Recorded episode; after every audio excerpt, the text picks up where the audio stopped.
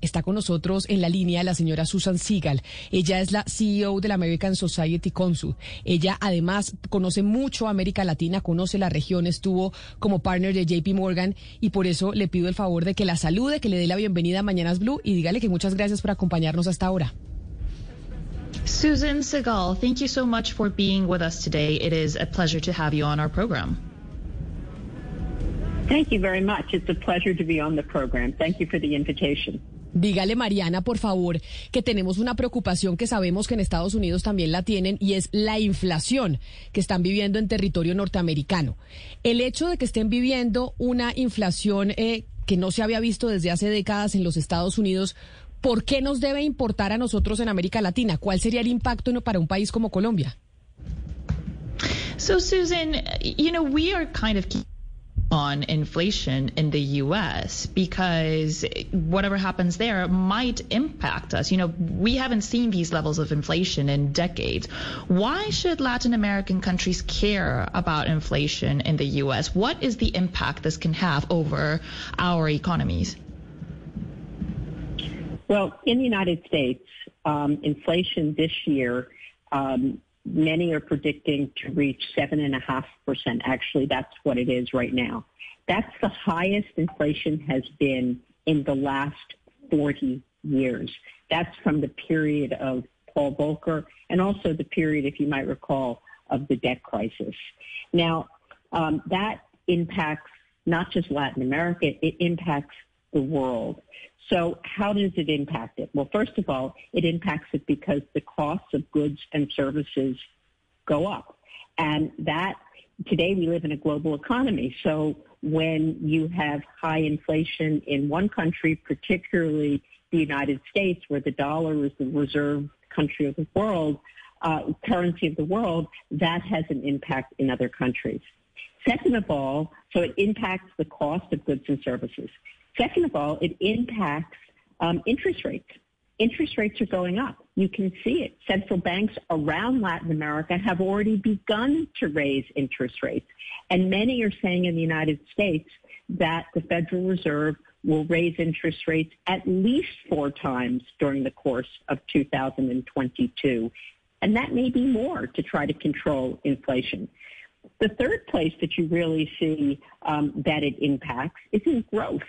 So uh, late last year, the IMF was predicting that growth in Latin America would be about 3%, and now they're predicting that it's going to be closer to 2.4%. It's not just Latin America where you will see a decline in growth. You will also see it in the United States as interest rates go up.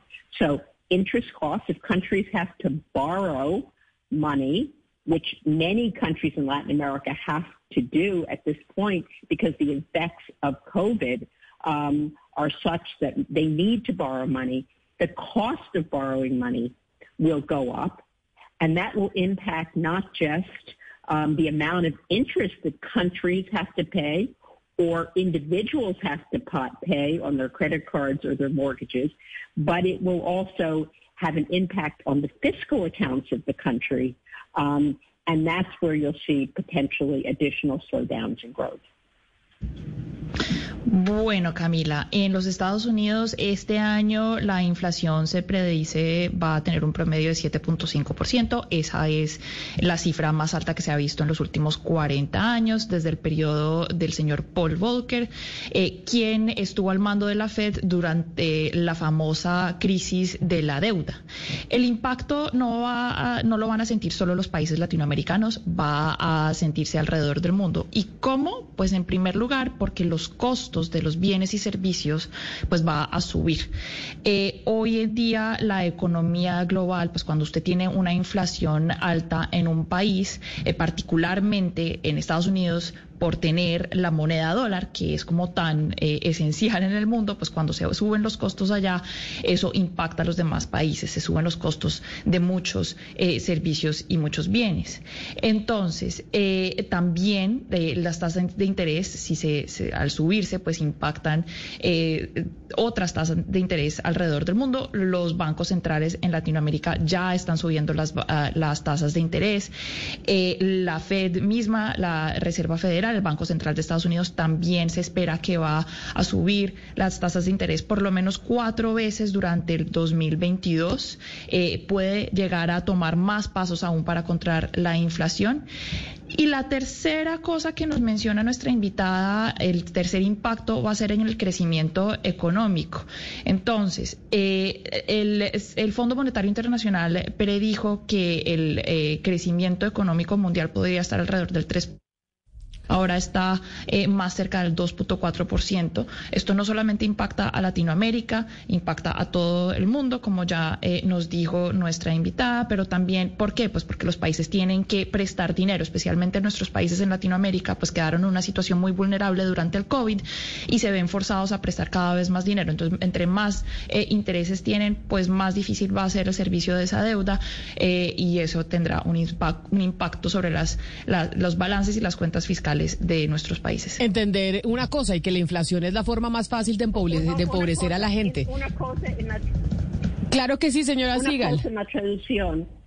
El, el crecimiento es para América Latina. Entonces, eh, el fondo dijo que en América Latina iba a tener crecimiento de 3%, pero ahora está previsto, están diciendo que va a tener solamente crecimiento de 2.4%. No, pero señora Sigal, usted habla español perfecto. Entonces yo creo que podemos seguir la entrevista en español. Y ahí a, eso, a eso que usted nos está diciendo, le sumo lo siguiente. Estamos viendo una, una posible guerra en Ucrania. Estamos, el mundo está eh, viendo lo que está pasando en, en Europa del Este. ¿Eso cómo puede afectar económicamente a los países latinoamericanos? Eh, como Colombia. o sea, a esto que usted nos acaba de decir de la inflación que se ha visto en los Estados Unidos, que no se veía desde hace 40 años, ahora un posible conflicto bélico, ¿cómo afecta el tema económico? Mire, yo creo que eso va a afectar no solamente América Latina, pero va a afectar el mundo, ¿ah? porque este, con la posibilidad de una guerra entre Rusia y Ucrania y con em, el impacto con NATO, con el mundo, yo creo que va a impactar mucho y porque primero vamos a tener una volatilidad en los mercados enorme. Lo hemos visto ayer y puede ser que hoy suben un poco los mercados, pero la volatilidad vamos a tener hasta si hasta que se aclara la situación.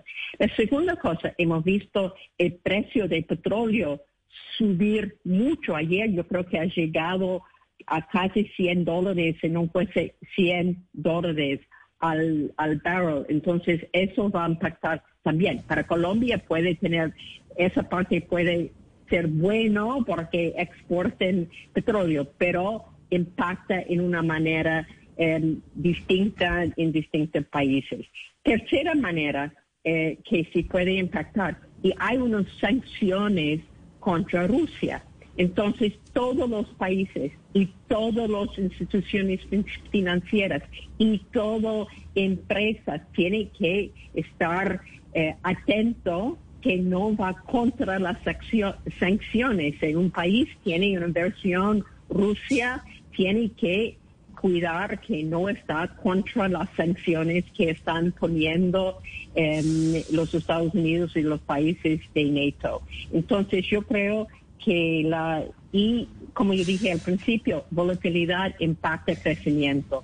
Entonces impacta el crecimiento global. Entonces yo creo que es allí Em, y vamos a continuar a mirar cómo, cómo va impactando, pero va impactando. Señora Sigal, hay quienes dicen que debemos preocuparnos por el crecimiento y ese crecimiento se va a reducir una vez aumenten las tasas de interés. ¿Usted cree que es de preocuparse el hecho de que el crecimiento se vaya a reducir este año en comparación con el año pasado? Mire, yo creo que es un momento clave en muchos países en América Latina porque hay unas demandas fuertes sociales, ¿no? Y cuando si baja, sube tasa de interés eh, y tiene un impacto fiscal. Y cuando hay menos crecimiento, eh, yo creo que eso tiene un impacto en general em, importante. Entonces yo creo que es impacta en una manera difícil, pero también es una oportunidad, porque yo creo que eso eh, trae una oportunidad donde productividad es mucho más importante que antes. Entonces, en un sentido, tiene que pensar cómo eh, puede em, utilizar eh, el impacto o cómo puede eh, rearrange, reorganizar el fiscal para tener más programas sociales y, en un sentido em, menos em, de otra cosa. El otra oportunidad que yo creo que es muy importante en eso es la oportunidad este, de eh, atraer inversión. Y eso es importante porque inversión viene sin ningún eh, de interés, ¿no? El inversionista está poniendo para invertir en cosas eh, estratégicas, ¿no? Para invertir en empresas que produce. Entonces yo creo que la oportunidad para América Latina, los países que tienen reglas claras con predictibilidad, eh, son los países que van a ganar más inversión en los países. E eso es la oportunidad. Y yo creo que también es otra cosa. Perdón. No, es que, es que usted, señora Sigal, hablaba de, atraer inversiones, pero justamente cuando suban las tasas de interés en Estados Unidos, pues vamos a ver en Colombia pues una fuga de capitales hacia allá, pues porque va a ser más atractivo el dinero en Estados Unidos que de pronto en Colombia. ¿Usted cómo cree que Colombia se puede blindar de eso? Porque en este momento una fuga de inversión y de capitales para un país como Colombia sería terrible.